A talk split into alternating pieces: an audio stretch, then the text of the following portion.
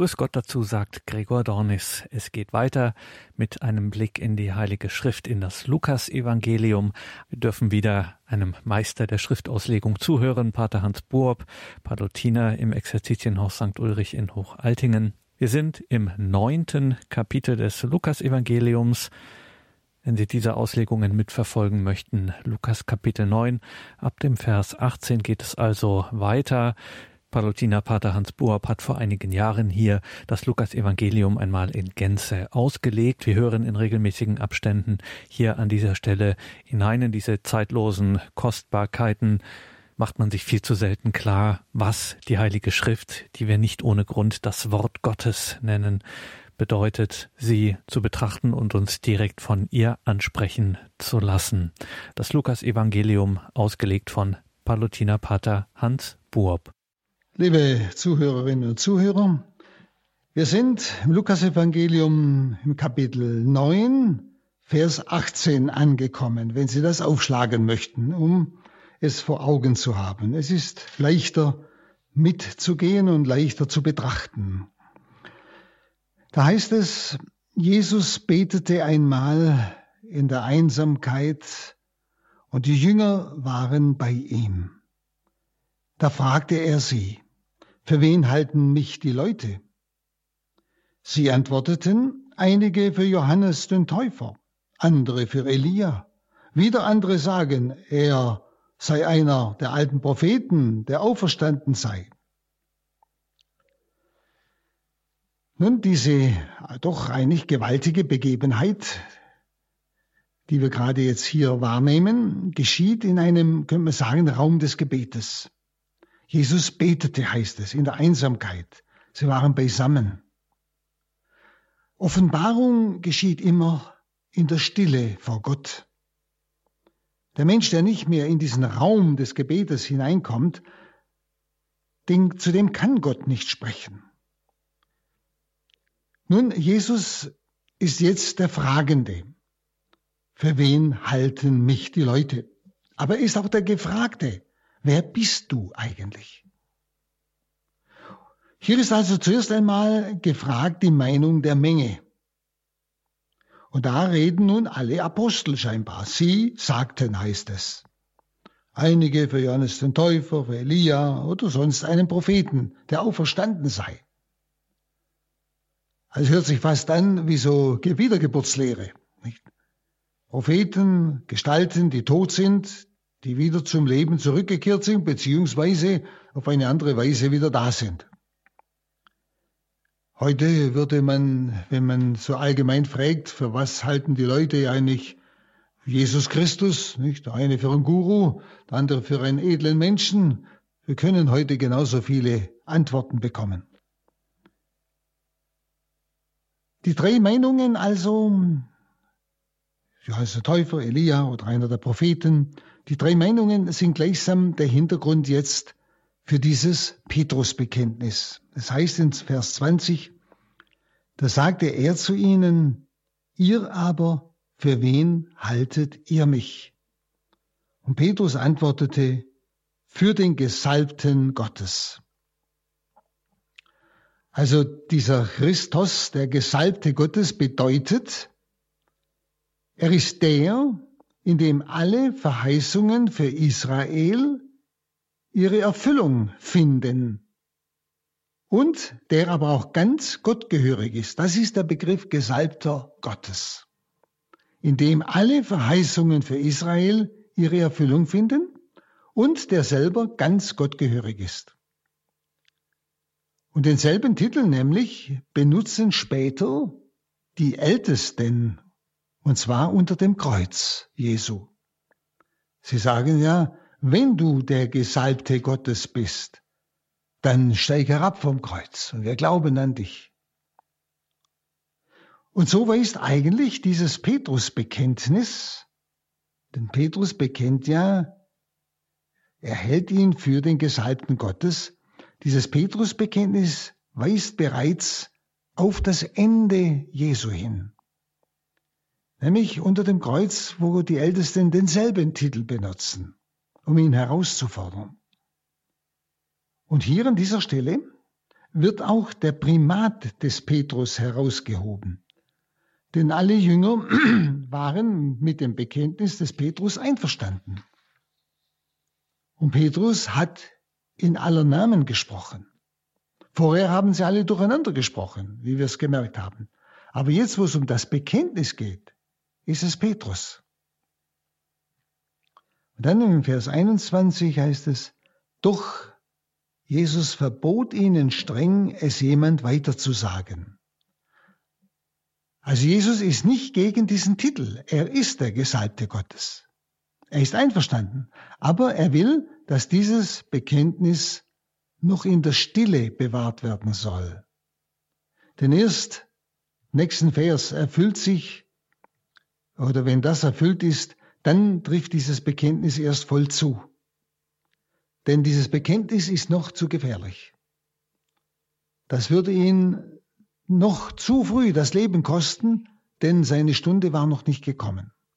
Deshalb sollen sie es im Herzen bewahren. Und sie würden auch diese Leute dieses Bekenntnis noch nicht verstehen.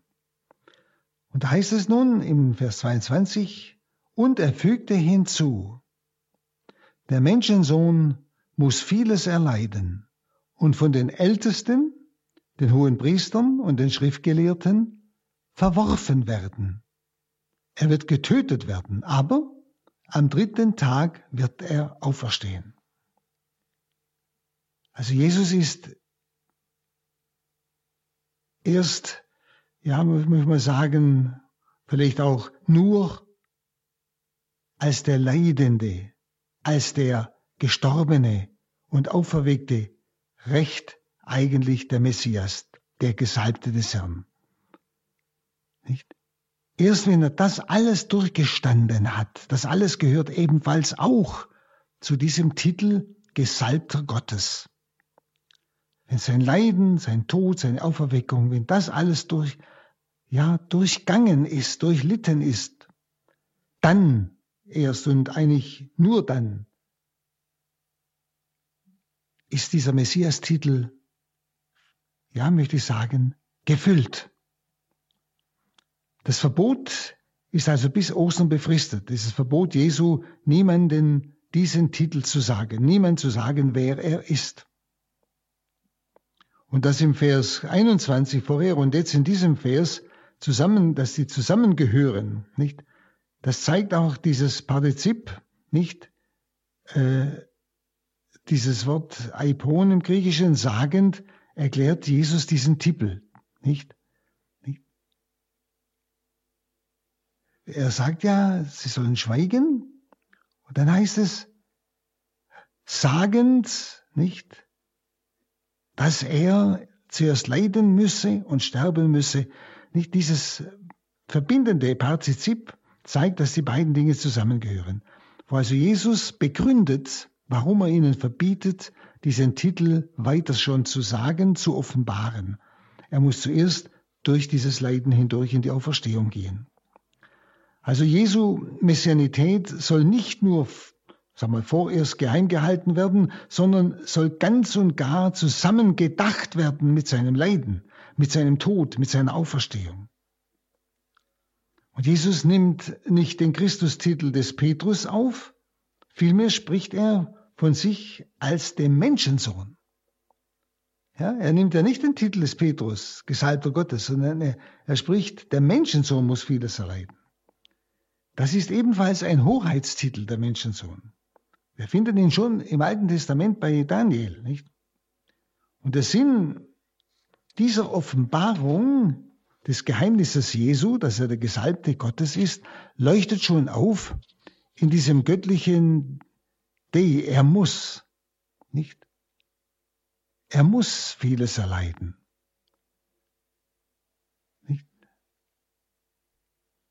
Er muss sterben, er muss auferstehen. Es erinnert also an die ergangenen Verheißungen im Alten Testament.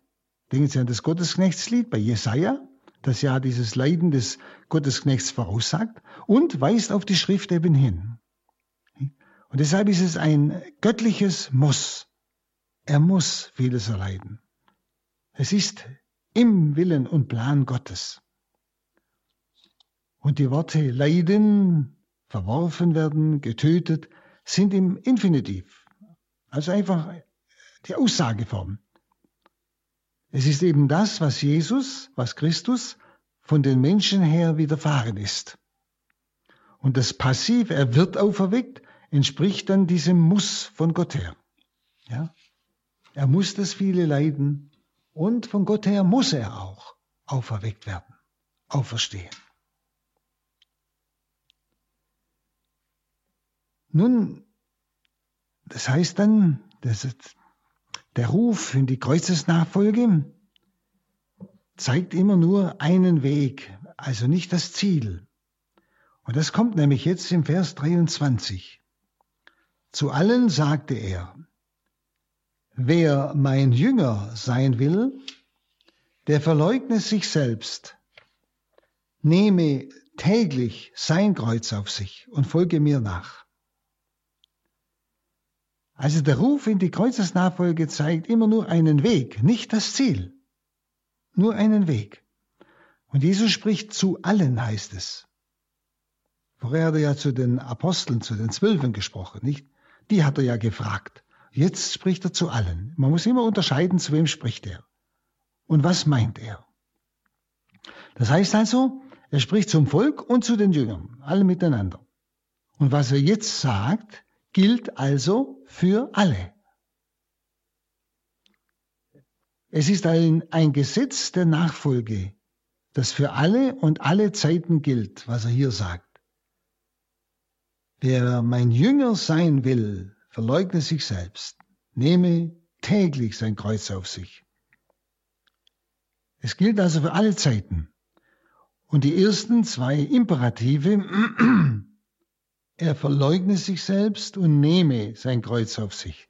Diese zwei Imperative sind nicht zwei Bedingungen der Nachfolge, also Selbstverleugnung und Bereitschaft zur Nachfolge, sondern die Selbstverleugnung wird verwirklicht, indem einer täglich sein Kreuz auf sich nimmt. Also das ist gemeint, verleugne sich selbst, also Selbstverleugnung, nehme sein Kreuz auf sich.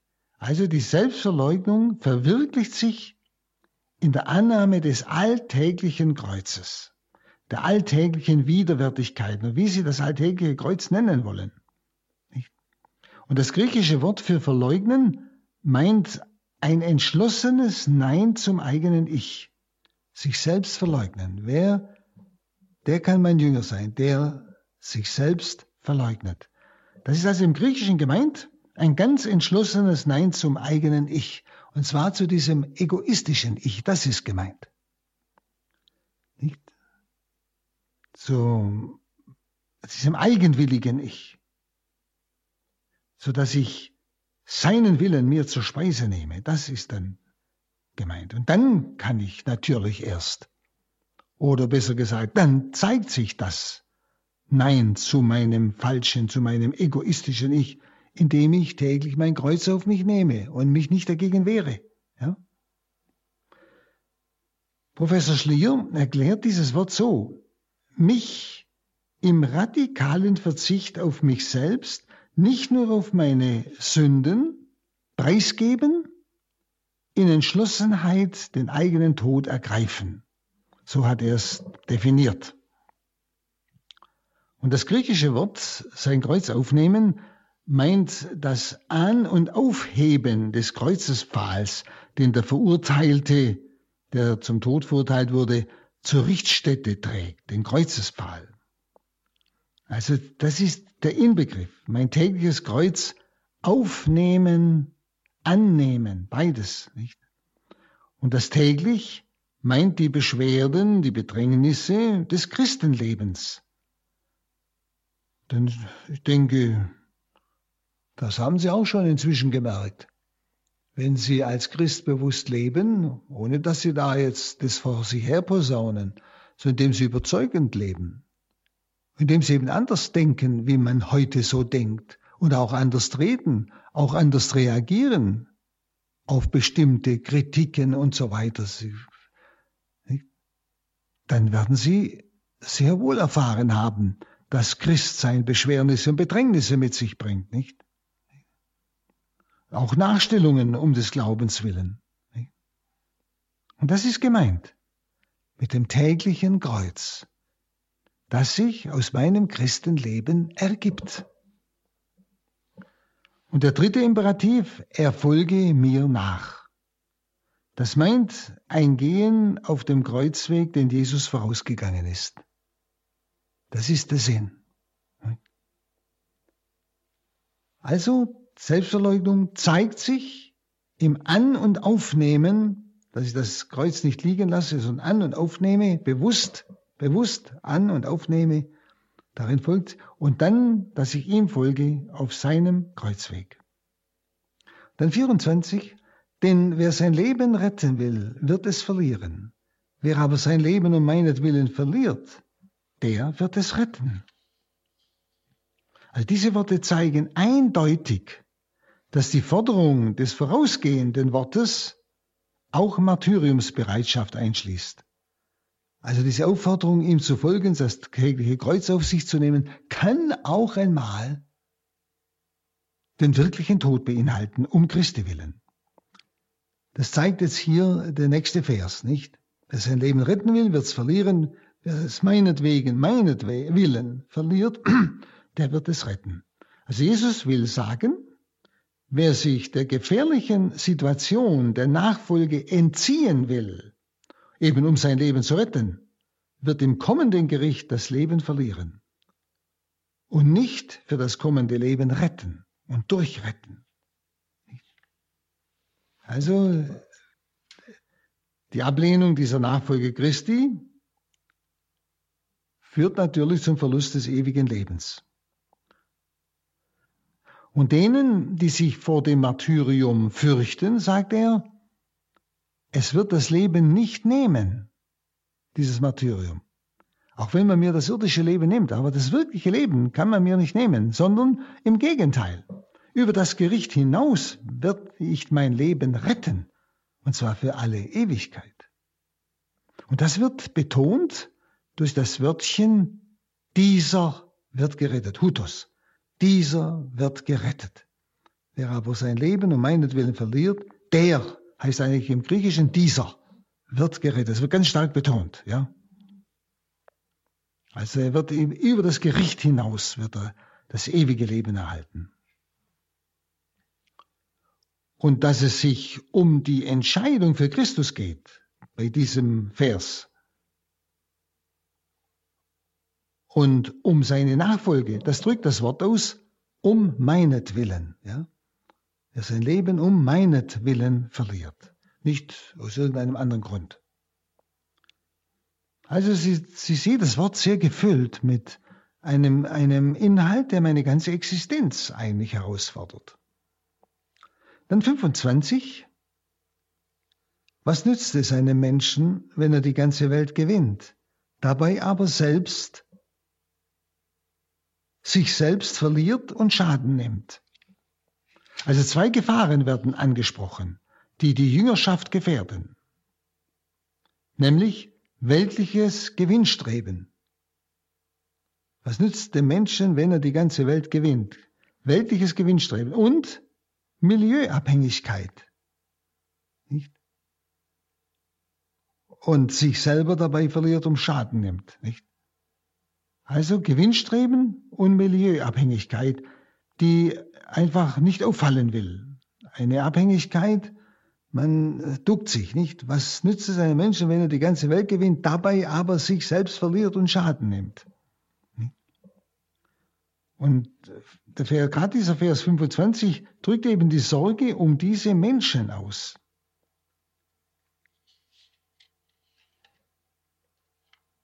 Dagegen der Vers 26, denn wer sich meiner und meiner Worte schämt, dessen wird sich der Menschensohn schämen, wenn er in seiner Hoheit kommt und in der Hoheit des Vaters und der heiligen Engel. Nicht? Da geht dieser Vers 26 droht unüberhörbar. Nicht? Und es geht hier im Vers 25 nicht mehr um Lebensverlust, Psychen, nicht? sondern um Heilsverlust. Also zuerst ging es ja um Lebensverlust, nicht? Wer sein Leben retten will, wird es verlieren. Aber wer sein Leben um meinetwillen verliert, wird es retten. Was nützt es einem Menschen, wenn er die ganze Welt gewinnt, aber dann Schaden leidet? Also hier geht es nicht mehr, wie im Vers vorher, um die, der Verlust des Lebens, des irdischen Lebens, sondern um den Verlust des ewigen Heiles. Und zwar in Folge von Gewinnstreben, wenn er die ganze Welt gewinnt. Gewinnstreben. Sie wissen, wie diese, ja, mich was an Sucht nach allem möglichen Lebenslust zu gewinnen, wie das den Menschen total verbraucht. Nicht? Also Jesus unterscheidet erstens sich selbst verlieren, das ist Heilsverlust. Nicht? Oder schweren Schaden erleiden. Das heißt, wenn einer beim Gewinnstreben sich selbst nicht verliert, sondern doch noch gerettet wird, nämlich ohne Schaden, kommt er aber nicht davon. Wenn er also die Welt gewinnen will, alles Mögliche in dieser Welt gewinnen will und ja, wie gesagt, bei diesem Gewinnstreben vielleicht sich selbst doch nicht ganz verliert, sondern doch noch gerettet wird, weil er noch die Kurve nimmt. Aber ohne Schaden kommt er nicht davon. Er wird gerettet nur wie durch Feuer hindurch, ja, wie es an einer anderen Stelle heißt. Nicht? Und hier im Vers 26, wer sich meiner und meiner Worte schämt, nicht, dessen werde auch ich mich schämen. Hier geht es nun um diese, ja, Milieuanfälligkeit. Wir würden sagen Menschenfurcht. Sie wissen ja, wie oft wir schweigen, wenn wir reden sollten von Gott oder uns bekennen sollten zu Christus, zum Glauben. Nicht? Dass diese Milieuanfälligkeit, von der ich vorher schon gesprochen habe, nicht? man schämt sich, zu Jesus und seinem Wort sich zu bekennen. Man versteckt sich, man schweigt. Und das Wörtchen denn, ja, denn wer sich meiner und meiner Worte schämt, zeigt, dass die zweite Gefahr die ausgereifte Frucht der ersten ist. Nämlich wer dem Konsum verfallen ist, das ist die erste Gefahr. Die Welt gewinnen, nicht? In dem stirbt der Sinn für das Wort Jesu. Und er scheut sich dann, auch Christus zu bekennen. Sie merken, wie das ineinander geht und auch gegenseitig sich eigentlich bedingt. Seiner, sagt er, wird sich der Menschensohn schämen, wenn er in seiner Hoheit kommt. Und dann, Amen, das sage ich euch. Von denen, die hier stehen, werden einige den Tod nicht erleiden, bis sie das Reich Gottes gesehen haben. Lukas nimmt also hier äh, einige aus allen heraus. Ja? Vorher ging es um alle. Einige aber, die, also zuerst spricht er von allen, die hier stehen, von denen, die hier stehen, also von allen, die hier stehen, werden einige den Tod nicht erleiden. Und das meint, diese einige sehen Gottes Herrschaft in der Wirkung, und zwar am Ostermorgen durch die Auferstehung Christi, aber vor allem am Pfingstfest. Da werden sie das Reich Gottes sehen. Denken Sie am Pfingstfest, der Sturm, die Feuerflammen, da gab es auch was zu sehen. Nicht? Ja. Nun gehen wir zum Vers 28. Es geht jetzt um die Verklärung Jesu. Jesus hat also jetzt sein Leiden vorausgesagt. Und etwa acht Tage nach diesen Reden, die wir gerade betrachtet haben, nahm Jesus Petrus, Johannes und Jakobus beiseite und stieg mit ihnen auf einen Berg, um zu beten. Und während er betete, veränderte sich das Aussehen seines Gesichtes und sein Gewand wurde leuchtend weiß. Und plötzlich redeten zwei Männer mit ihm. Es waren Mose und Elia. Sie erschienen in strahlendem Licht und sprachen von seinem Ende, das sich in Jerusalem erfüllen sollte. Petrus und seine Begleiter aber waren eingeschlafen, wurden jedoch wach und sahen Jesus in strahlendem Licht und die zwei Männer, die bei ihm standen. Als die beiden sich von ihm trennen wollten, sagte Petrus zu Jesus, Meister, es ist gut, dass wir hier sind. Wir wollen drei Hütten bauen. Eine für dich, eine für Mose und eine für Elia. Er wusste gar nicht, was er sagte. Aber während er noch redete, kam eine Wolke und warf ihren Schatten auf sie. Sie gerieten in die Wolke hinein und bekamen Angst. Da rief eine Stimme aus der Wolke, Das ist mein auserwählter Sohn. Auf ihn sollt ihr hören. Als aber die Stimme erklang, war Jesus wieder allein.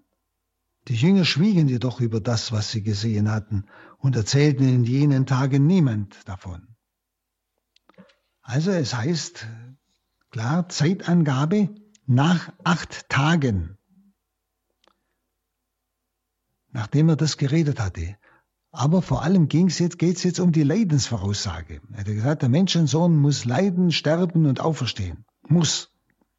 Und nach, er hat ihnen jetzt acht Tage Zeit gegeben, um darüber nachzudenken. Es war also diese Leidensvoraussage und die Einladung, ihm jetzt zu folgen. Denn jetzt beginnt der Weg Jesu nach Jerusalem, wo er nicht mehr zurückkehrt, wo er dann den Tod erleidet. Er ist jetzt auf diesem Weg. Jetzt beginnt er. Deshalb hat er das vorausgesagt und auch die Einladung, ihm jetzt mit mit nach Jerusalem zu folgen, in Tod und Auferstehung. Also eine Woche konnten sie über den Ernst seiner Worte nachdenken. Und jetzt die Verklärung, von der wir gerade gehört haben, zeigte, dass er trotz des Leidens der Herr der Herrlichkeit ist.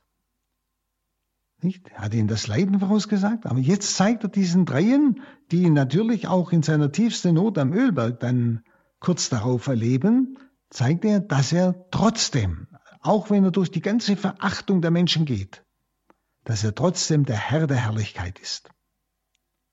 Und es war Stärkung in der gegenwärtigen Anfechtung dieser Jünger.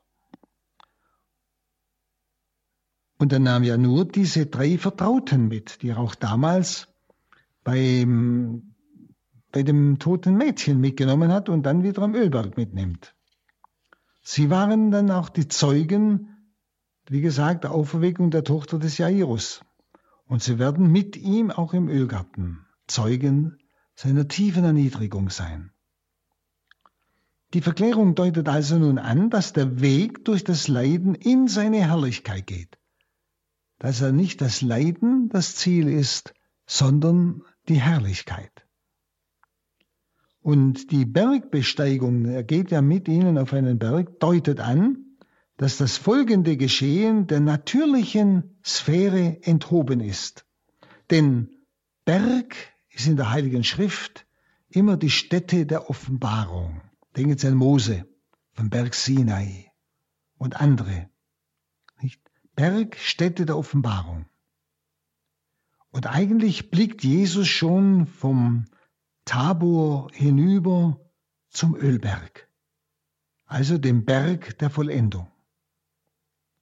Hier wie dort am Ölberg betet Jesus. Nicht? Beide Mal heißt es, er betete.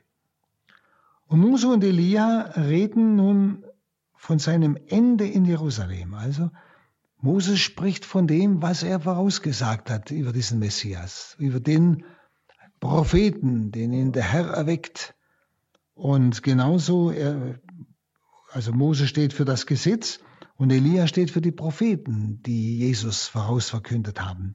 Sie reden mit ihm über seinen Ausgang in Jerusalem, also über das, was sie vorausgesagt haben. Und genau hier, aber auch am Ölberg, schlafen diese drei Jünger. Wenn sie schlafen, ist oft ein Ausdruck, man will nichts hören. Darum schlafen manche Leute bei der Predigt. Und so auch hier. Sie hören doch nicht zu. Sie wollen, obwohl Jesus schon acht Tage vorher sein Leiden angekündigt hat, aber sie wollen über dieses Leiden, über das ja Elias und Mose mit Jesu reden, nichts wissen. Sie schlafen. Und Jesu Antlitz leuchtete dann plötzlich wie einst das des Mose, der mit Gott gesprochen hat. Aber bei Jesus kommt das Leuchten von der eigenen Herrlichkeit. Bei Mose kam sie von der Herrlichkeit Gottes, der mit ihm gesprochen hatte. Und dann heißt es, kommt das griechische Wort idu. Das heißt immer so, jetzt pass auf, jetzt kommt was ganz Besonderes. Zwei Männer reden mit ihm, die ja bis jetzt gar nicht da waren. Beide deuten also die innere Verbindung des Alten Testamentes mit dem Kommen Jesu an. Waren ja Gestalten des Alten Bundes, Mose und Elia. Und nach seiner Auferstehung erklärt Jesus den Emmaus-Jüngern nämlich, was Mose und die Propheten, und Elia steht ja für die Propheten, was Mose und die Propheten über ihn geschrieben haben. Er wird leiden und eingehen in seine Herrlichkeit. Und genau darüber sprechen diese beiden jetzt mit ihm. Und Jesus beruft sich ja nach der Auferstehung genau auf diese Worte. Und die Jünger haben wohl nichts von der Unterredung mitbekommen. Sie, schlaf, sie schliefen ja. Sie verstanden wohl noch nicht, was es heißt, auch von den Toten auferstehen. Denn bei der Verabschiedung, als die zwei sich verabschiedeten, Mose und Elia von Jesus, da wachen sie auf. Und Petrus will Hütten bauen. Das heißt, er wusste nicht, was er sagte. Es ist gut, dass wir hier sind. Und äh, Jesus, äh, Petrus spricht Jesus an mit Kyrie. Herr, es ist gut, dass wir sind. Kyrie heißt der göttliche Herr. Er anerkennt ihn in seiner Göttlichkeit. Nicht? Es ist gut, dass wir hier sind. Mit Leiden hat es der Petrus nicht.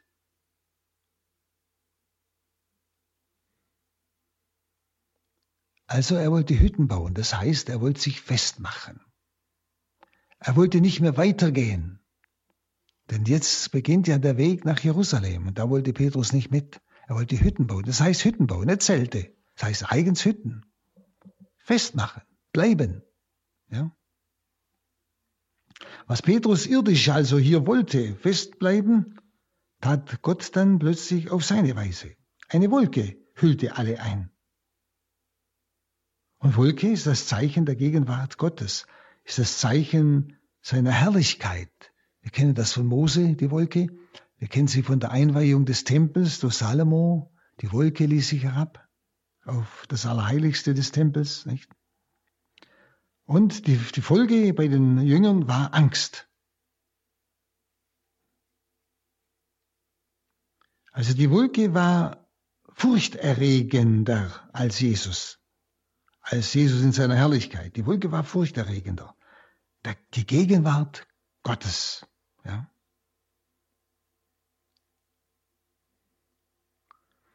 Und das ist, das die Stimme dann dieses gegenwärtigen Vaters Gottes.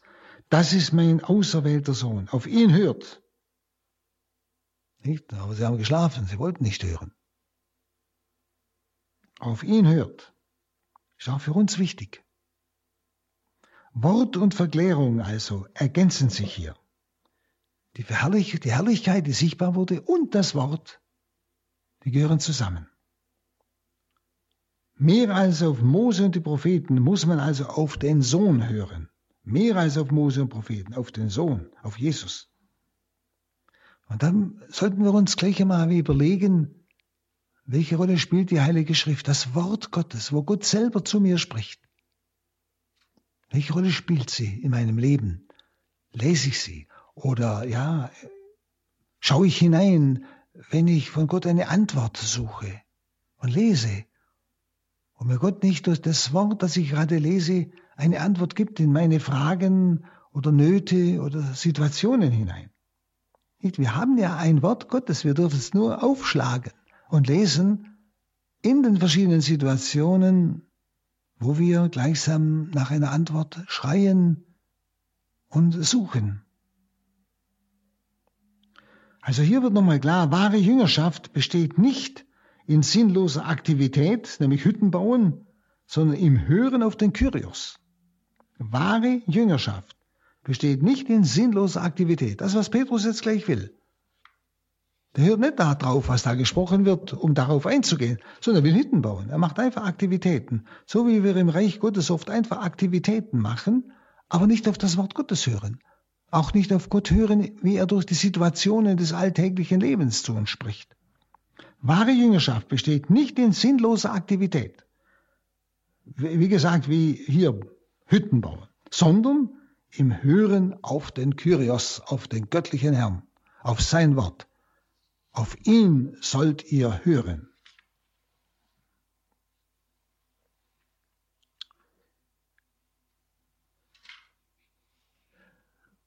Und dann heißt es weiter im Vers 37, als sie am folgenden Tag den Berg hinabstiegen, kam ihnen eine große Menschenmenge entgegen.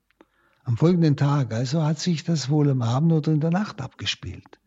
Dass erst am folgenden Tag, als es wieder hell wurde, heruntergekommen sind vom Berg. Jesus und diese drei Jünger, Petrus, Jakobus und Johannes.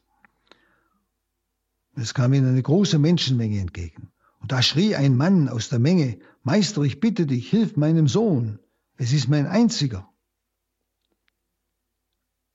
Äh, und es war, heißt es, äh, im Griechischen, der Mann, das schrie nicht bloß aus der Menge, Meister, bitte, äh, sondern er schaute zu Jesus hinauf, heißt es. Und zwar so, wie man zu Gott hinaufschaut. Also auch ein Ausdruck, für wen er Jesus hält, obwohl er ihn nur Meister nennt.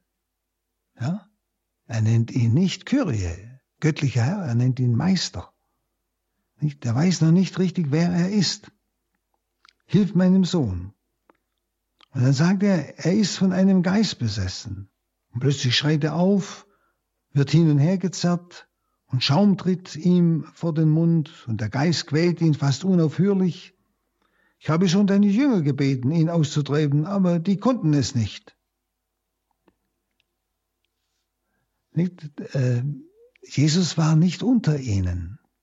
Und er hat ihnen ja am Anfang einen Auftrag gegeben, aber können Sie sich vielleicht erinnern, der Auftrag damals war nur befristet für diese kurze Evangelisierung, von der sie ja dann wieder zurückgekommen sind. Die Jünger konnten es noch nicht. Noch war Jesus nicht auferstanden, noch hat er ihnen diese ganzen Vollmachten nicht gegeben auf Dauer. Und da sagt Jesus, o du ungläubige und unbelehrbare Generation, wie lange muss ich noch bei euch sein und euch ertragen? Man muss ja denken, er kommt jetzt aus der Erfahrung der Herrlichkeit Gottes und kommt jetzt in diese Niedrigung des Lebens, in dieses, ja, ich möchte mal sagen, genau Gegenteil in diesem ganzen Bereich Satans. Ja? Und diese ganze ungläubige und unbelehrbare Generation, die ja, ihm immer noch nicht traut. Ja? Wie lange muss ich noch bei euch sein und euch ertragen? Also bring deinen Sohn her. Als der Sohn herkam, warf der Dämon ihn zu Boden und zerrte ihn hin und her. Jesus aber drohte dem unreinen Geist, heilte den Jungen und gab ihn seinem Vater zurück. Also er drohte dem unreinen Geist und heilte den Jungen. Also es war auch eine Krankheit. Viele meinen, es sei Epilepsie gewesen, so wie das beschrieben wird. Aber es war nicht nur die Krankheit, es war auch ein Dämon dahinter, der diese Krankheit missbrauchte. Ja? Das ist immer wieder, man muss immer genau hinschauen, ob Jesus heilt oder nur befreit oder ob er beides tut. Hier tut er beides. Nicht? Nämlich Jesus drohte dem unreinen Geist und heilte den Jungen und gab ihm seinen Vater zurück. Nicht? Dass der Vater wirklich weiß, der Sohn ist ihm von Gott gegeben. Nicht als Eigentum, sondern als Aufgabe. Und dann heißt es, alle gerieten außer sich über die Macht und Größe Gottes.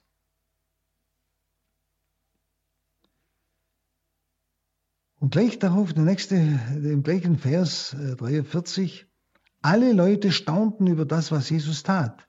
Er aber sagte zu seinen Jüngern, nicht, merkt euch genau, was ich jetzt sage. Der Menschensohn wird den Menschen ausgeliefert werden. Nicht? Also wie vorhin haben wir gesagt, vorausgeht also die Verklärung, dann die Heilung dieses kranken Knaben, da wo es dann heißt am Schluss, alle gerieten außer sich über die Großtaten Gottes. Nicht? Über die Macht und Größe Gottes, über die Großtaten Gottes heißt es wirklich. Also erkannten sie, dass in Jesu, das ist ein wichtiges Wort, dass in Jesu Machttaten Gott selbst wirkt. Nicht? Alle gerieten außer sich, nicht über die Macht Jesu heißt es, sondern über die Macht, über die Groß, äh, Großmacht Gottes. Also sie erkannten, dass in Jesus die Machttaten, ja Gottes selbst zum Ausdruck kamen. Das ist eine ganz wichtige Erkenntnis. Der Mann hat ihn ja Meister genannt vorher. Jetzt erkennen sie plötzlich, welche Macht Gottes in ihm gegenwärtig ist. Und das heißt also, sie gerieten also nicht über die Macht Jesu außer sich, sondern über die Größe Gottes und die Macht Gottes gerieten sie außer sich. Das ist wichtig zu unterscheiden, wenn man genau hinschaut. Unser Evangelium beginnt mit dem Staunen der Menschen. Hier jetzt gerade, dieser Abschnitt meine ich. Mit dem Staunen der Menschen. Nicht? Alle Leute staunten über das, was Jesus tat. Nicht? Und dieses Staunen geht oft dem Erkennen und auch dem Glauben voraus. Wenn ein Mensch, der nicht mehr staunen kann, der wird auch kaum wirklich glauben können. Oder auch tieferes erkennen können. Wenn ich nicht mehr staunen kann vor dem Geheimnis Gottes, kann ich auch nicht anbeten zum Beispiel. Also das Staunen geht dem Erkennen oft voraus und auch dem Glauben voraus. Und überlegen Sie mal, kann ich noch staunen? Zum Beispiel vor der Schöpfung. Oder nehme ich das alles so selbstverständlich? Betrachte ich die Herrlichkeit und die Vielfalt der Schöpfung, um dann zum Staunen zu kommen gegenüber dem Schöpfer dieser unwahrscheinlichen Vielfalt. Ja? Oder kann ich staunen noch vor der Eucharistie zum Beispiel, diesem Ausgeliefertsein des Herrn, dieser Erniedrigung, um ganz mit uns eins zu werden, kann ich noch staunen. Wenn ich das nicht kann, dann kann ich auch wohl nicht glauben und erkennen. Also dieses Staunen äh, über das, was Jesus tat, bezieht sich hier auf das gesamte Wirken Jesu. Nicht bloß jetzt, dass er diesen Jungen geheilt und befreit hat. Und das zeigt nämlich im Griechischen das Imperfekt. Epoiei. Was Jesus, ja, tat. Imperfekt ist das, was er auf Dauer, die ganze Zeit schon getan hat, ja. Also ist nicht einfach nur auf diesen einen Fall bezogen sondern alle Leute staunten über das, was Jesus tat, überhaupt. Die Taten Jesu bestätigen nämlich das Geheimnis, das der Name Menschensohn in sich birgt. Ja? Er ist der Menschensohn. Sein Hoheitstitel des Messias. Und das jetzt offenbarte Leidensgeheimnis wäre eigentlich mehr zum Bestaunen gewesen als seine Taten. Denn es heißt ja gleich, alle Leute staunten über das, was Jesus sagte. Er aber sagte zu seinen Jüngern, zu seinen Jüngern wieder. Die Leute verstehen es gleich gar nicht. Merkt euch genau, was ich jetzt sage. Da wiederholt er praktisch. Der Menschensohn wird den Menschen ausgeliefert werden. Also eigentlich, wirklich müsste man über das Leidensgeheimnis Gottes staunen das er jetzt ankündigt. Und die, folgenden, die folgende Offenbarung ist nicht ja, der staunenden Menge zugedacht, sondern nur, wie ich schon sagte, den Jüngern, die es verstehen müssten. Denn er hat sie ihnen ja schon vor acht Tagen erklärt. Dann heißt es in 44, Merkt euch das genau. Ja? Und jetzt folgt eben eine stark betonte Aufforderung. Nehmt, es heißt also wirklich sogar, nehmt zu Gehör diese Worte. Oder noch wörtlicher übersetzt, legt diese Worte in eure Ohren. Heißt es ganz, ganz wörtlich im Griechischen. Legt diese Worte in eure Ohren. Also sie sollen genau hinhören und genau beachten, was er sagt. Jesu Machttaten sollen die Jünger nicht irreführen. Sehen Sie, das, was er da alles getan hat, Heilung und Befreiung, diese Machttaten sollen die Jünger nicht irreführen. sondern der Blick muss ausgerichtet sein auf das vor ihm liegende ausgeliefert werden des Menschensohnes, und zwar in die Hände der Menschen. Also sie dürfen sich nicht ablenken lassen, als ob Jesus nur Wundertäter wäre, sondern sie müssen den Blick bewahren. Darum hat er gesagt, nicht, ich lege diese Worte in eure Ohren, nicht? Dass sie also nicht jetzt durch die Machttaten da so, ich möchte mal sagen, in, in, in Folklore-Stimmung kommen, was sie da für einen tollen Meister haben, sondern dass sie klar sind, was vor ihm liegt, nämlich das Ausgeliefertwerden des Menschensohnes in die Hände der Menschen. Und das ist das zu offenbarende Geheimnis, das verstanden sein will. Schon deshalb ist auch für uns immer wieder wichtig.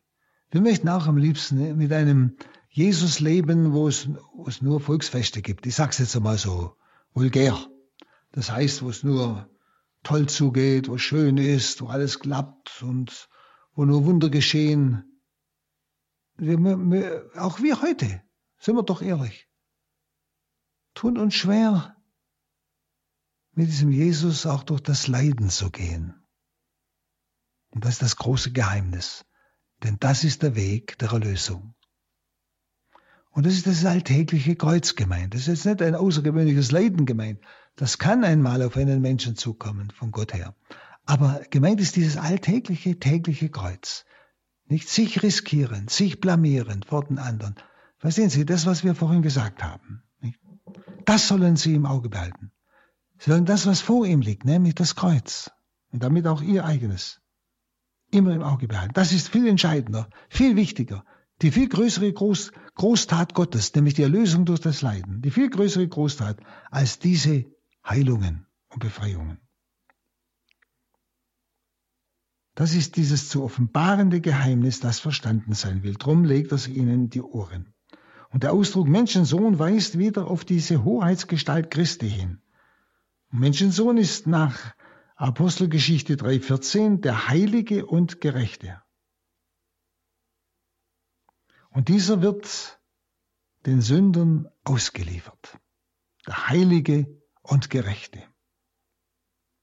Und hier spüren wir den Gegensatz. Das Geheimnisvolle dieses Geschehens wird dadurch deutlich, dass hinter der Passivität, des Ausgeliefertwerdens, er wird ausgeliefert in die Hände des Menschen, dass hinter diesem Passivität des Ausgeliefertwerdens sich der Ratschluss Gottes verbirgt, der seinen Sohn dahingegeben hat. Immer das, wenn das Passiv kommt, es wird, ist immer ein Ausdruck für das Handeln Gottes, für den Willen Gottes. Und Lukas nennt die folgende Auferstehung nicht um den Gegensatz passiv-aktiv unverhüllt stehen zu lassen, nicht? sondern es ist das Ziel. Und 45 heißt es dann, unter den Jüngern kam die Frage auf, wer von ihnen der Größte sei. Also nach dieser ersten Leidensvorhersage, bevor sie noch auf den Berg der Verklärung gingen, lädt ja Jesus sie zur Nachfolge ein nach Jerusalem, Tod und Auferstehung. Aber bereits auf dem Berg schliefen die drei Jünger und hörten nichts. Und jetzt wird das Jüngerunverständnis ganz deutlich ausgesprochen, nicht? In diesem Vers. Gerade jetzt, wo ihnen die Geheimnisse des Gottesreiches offenbart werden, nämlich die Großtag Gottes im Leiden des Sohnes, die Erlösung der Welt durch das Leiden des Sohnes, da fallen sie in unwilliges Unverständnis. Und damit ist die ganze Tiefe des Leidensgeheimnisses Christi ausgedrückt. Wenn Sie, er wird nicht verstanden. Sie nehmen es nicht an. Sie wollen nicht mit ihm gehen. Und diese, die Verhüllung äh, des Leidensgeheimnisses, Verhüllung ist dieses Passiv, nicht, er muss leiden, geschah durch Gott und war von ihm beabsichtigt. Erst der Auferstandene wird den Jüngern das Göttliche Muss verständlich machen. Musste nicht Christus das alles leiden? Denken Sie an die Emmaus-Jünger. Da sagt er, musste, da kommt wieder das göttliche Muss. Er muss, wir haben ja vorhin gehört, er muss leiden und sterben und auferstehen, auferweckt werden. Und dieses, dieses göttliche Muss wird ihnen erst verständlich nach der Auferstehung. Und das ist genau das, was Jesus bei den Emmaus-Jüngern ausdrückt. Musste nicht Christus das alles leiden und so in seine Herrlichkeit eingehen. Sehen Sie also immer diese Parallelen, nicht? Man fürchtet sich, um eine Erklärung zu bitten, wenn man eine unangenehme Eröffnung erwartet. Und Jesus macht deutlich, dass diese, es war vor ihnen verborgen, als eine bewusste Unkenntnis bezeichnet werden muss.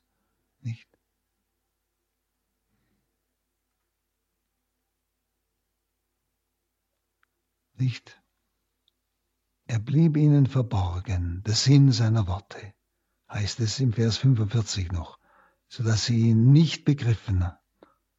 Aber sie scheuten sich, Jesus zu fragen, was er damit sagen wollte. Also das Menschenherz verschließt sich vor dem Lebensgeheimnis. Nicht? Sie begriffen nicht, und das Begriffe nicht im Griechischen ist ein bewusstes, sie begriffen nicht.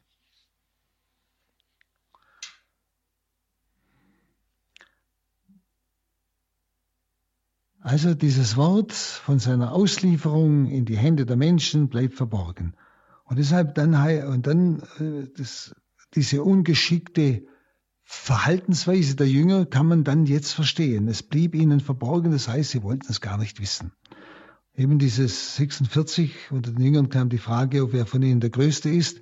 Die Frage der Jünger nach dem Größten unter ihnen nicht, ist eigentlich eine komische Frage nach dieser Leidensoffenbarung. Nicht, wo sie total ablenken, wo sie sich gar nicht darauf einlassen, sondern wo sie nur selber schauen, dass sie irgendwo den ersten Posten bekommen. Und Jesus wusste, was in ihrem Herzen vorging.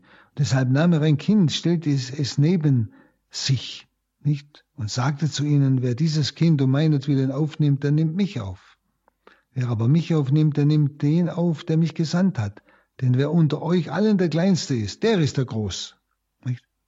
Also Jesus stellt ein Kind ganz zu sich, heißt es, ganz zu sich. Es ist im Griechischen der Sinn, das Kind ganz für immer aufnehmen. Also das Kind ganz für immer aufnehmen. Also gemeint ist diese kindliche Haltung. Wer also Jesus ganz nahe ist und von ihm ganz aufgenommen wird, ist der Größte. Ruft ein Kind dabei, das Kind nicht, stellt es ganz nahe zu sich und so sollen sie werden. Nicht? der ist der Größte. Wer ganz Jesus nahe ist. Und wer ist Jesus nahe?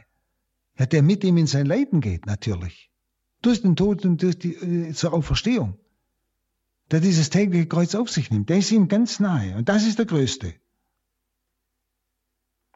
Und wer ihm auf seinem Weg der Auslieferung nahe ist, wie ich schon sagte, und auch nahe bleibt, der ist groß. Er ist der Kleinste, weil er sich selbst aufgegeben hat und mit Jesus in den Tod geht. Also gemeint ist wieder das tägliche Kreuz. Nicht? Also ganz mit Jesus vereint ist und deshalb im Reich Gottes groß ist. Durch den also Jesus ungehindert handeln kann. Nicht? Das ist das Bild. Er ruft dieses Kind ganz nahe zu sich heran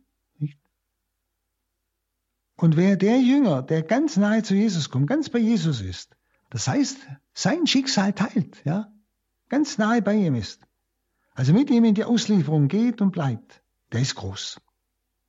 Er ist zwar der Kleinste, weil er sich ja ganz aufgibt und ganz Jesus hingibt, sich selbst nicht festhält, nicht? Aber ist groß im Reich Gottes, weil Jesus durch ihn ungehindert handeln kann. Das ist das Bild vom Rebstock und den Rebzweigen bei Johannes, nicht? Ich bin der Weinstock, ihr seid die Rebzweige.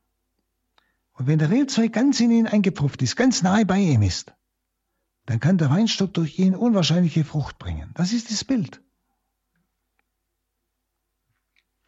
Dann 49 und 50, da sagte Johannes, Meister, wir haben gesehen, wie jemand in deinem Namen Dämonen austrieb, und wir versuchten ihn daran zu hindern, weil er nicht mit uns zusammen dir nachfolgt. Und Jesus antwortet ihm, hindert ihn nicht, denn wer nicht gegen euch ist, der ist für euch. Also Apostel Johannes sieht einen, der im Namen Jesu Dämonen austreibt. Aber der nicht mit den Jüngern zusammen ja, in die Nachfolge eintritt. Das kommt wieder die Nachfolge, ja. Obwohl die Jünger ja auch sich, in, sich sträuben, nicht? Mit den Jüngern in die Nachfolge eintritt. Also mindestens äußerlich mit Jesus noch geht. Ja. Also erstens sagt Jesus, hindert ihn nicht. Also sie können nicht gleich jedem, der glaubt, das Vollkommenste abverlangen. Also einem Anfänger im Glauben kann er nicht gleich verlangen, dass er alles vollkommen fertig bringt und tut, schon in, praktisch schon in höchster Heiligkeit ist. Das kann ich ja nicht. Das ist ja alles Wachstum. Sie sollen also mit einem Teilerfolg schon zufrieden sein, dass der überhaupt schon im Namen Jesu handelt. Und wenn einer ein Charisma im Namen Jesu ausübt, kann man von ihm nicht gleich, wie gesagt, Vollendung in allem erwarten. Nicht? Jeder fängt irgendwo an im Glauben. Und selbst wenn er ein solches Charisma hat, wie es hier beschrieben wird, so eine Vollmacht, ein Charisma, das ihm der Geist gegeben wird, hat, damit muss er noch nicht alle Stufen der Heiligkeit durchwandert sein. Also er geht noch nicht mit ihnen. Ja? Er hat sich noch nicht ihnen angeschlossen, um gleichsam mit Jesus durch Totenauferstehung zu gehen. Also das ist das Erste, was Jesus sagt. Dann zweitens, Jesus hat ja in 9.1, also was wir schon betrachtet haben, den Zwölfen die Vollmacht gegeben, Dämonen auszutreiben. Und hier in 9.49 sagt Jesus, dass diese Kraft sich auch auswirken kann, wo sie nicht direkt gegeben wurde. Nicht? Meister, wir haben gesehen, wie jemand in deinem Namen Dämonen austrieb und wir versuchten ihn daran zu hindern, weil er nicht mit uns zusammen dir nachfolgt, nicht? Also es ist ihm nicht direkt gegeben worden, aber er tut es in dieser Kraft des Namens Jesu. Der Herr wirkt in seinen ja, verordneten Diensten, aber keinesfalls nur durch diese. Das wird hier deutlich. Also Gott handelt nicht nur durch die von ihm verordneten Dienste, also sprich das Amt, das Petrusamt, das Bischofsamt, das Priesteramt und so weiter, Diakon, sondern er spricht nicht nur und wirkt nicht nur durch diese.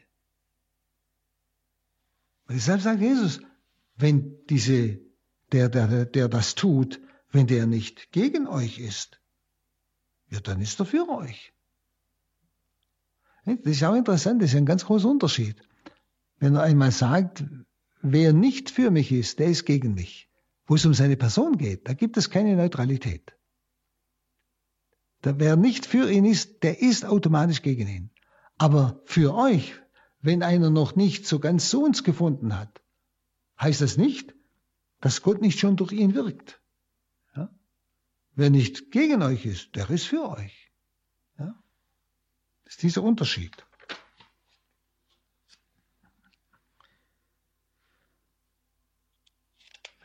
Und nun beginnt eigentlich dieser Weg nach Jerusalem, den man den Nachfolgeweg nach Lukas nennt.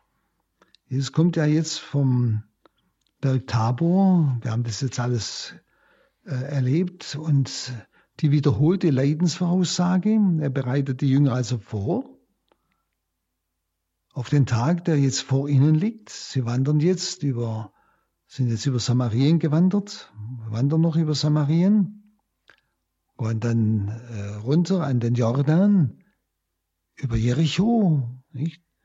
Und dann geht er das, das Tal hinauf, nicht?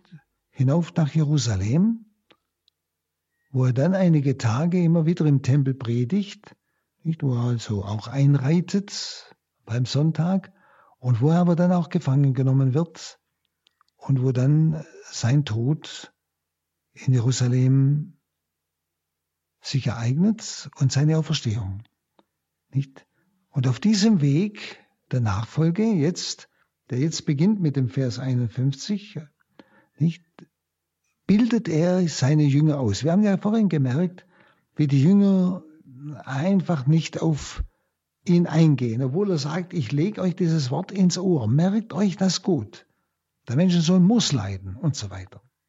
Und dann reden sie wieder, wer der Größte sein will, nicht? Und dann hat der Johannes wieder mit einem, der dort Dämonen austreibt, ohne dass er bei ihnen ist. Sehen Sie, sie lenken ab. Sie spüren, wie notwendig es ist, dass Jesus sie wirklich noch ausbildet zu seinen Jüngern. Und das beginnt mit diesem Vers. Darum wollen wir dann nächstes Mal bei diesem äh, Kapitel 9, Vers 51 weiterfahren, wo also dieser Weg nach Jerusalem beginnt. Wie gesagt, auf dem Jesus alle, die ihm nachfolgen, die Apostel, alle, die nachfolgen, zu Jüngern ausbildet. Er sagte dann später, nach der Auferstehung, geht in alle Welt, taufet alle Völker und machet zu Jüngern. Sehen Sie, das ist dieses, dieses Zweifache. Nicht nur taufen, sondern zu Jüngern zu machen. Das der Jünger ist der, der sich dann aber auch ganz für Christus entscheidet. Nicht bloß sich taufen lässt, den Bund von Gott annimmt, sondern auch den Bund schließt, indem er sich ganz, so wie Christus sich im Tod an uns hingegeben hat, sich dann aber auch in seiner Ganzhingabe an Christus hingibt. Nicht? Und das kann man Tauferneuerung nennen oder wie auch immer. Aber dieser Jünger, was dazu gehört, das versucht Jesus jetzt auf diesem Weg dann eben bis nach Jerusalem ja, den Jüngern klarzumachen, sie dahin zu führen, zu erziehen oder wie sie das ausdrücken wollen. Also ist ein ganz, sind ganz wichtige Abschnitte, die auch unser eigenes Leben sehr stark wieder berühren. Deshalb, liebe Zuhörerinnen und Zuhörer, Sie spüren, wir können nirgendwo eine klarere und sicherere Antwort finden als im Wort Gottes. Und da ist es wichtig, wie die, die kleine Therese hat es einmal so ausgedrückt, sie würde am liebsten Griechisch lernen und Hebräisch, um in der Sprache das Wort Gottes zu lesen, in der es der Heilige Geist geschrieben hat. Also wirklich ganz authentisch das Wort Gottes, in es der Heilige Geist geschrieben hat. So hat sie das ausgedrückt, so schön. Nicht? Und Sie merken, wie, wie hilfreich es ist, wenn wir genau hinschauen, was hat Jesus wirklich gesagt? Wie heißt es wirklich im Griechischen? Und was bedeutet das für mich? Was will er mir damit sagen? Es ist ja immer die Frage, welche Antwort gibt er mir? Was fordert er von mir eigentlich? Oder wo stellt er mich in Frage? Oder wo gibt er mir Hinweise oder Hilfen? Und äh, wo trägt er mich durch? Nicht? Wo gibt er mir Licht, auch in dunkle Situationen? Und so geht es jetzt ab nächstes Mal dann um die Ausbildung zum Jünger. Und da gilt es genau hinzuhören. Ich danke Ihnen jetzt für das Zuhören und dass Sie sich auf dieses Wort Gottes wieder eingelassen haben.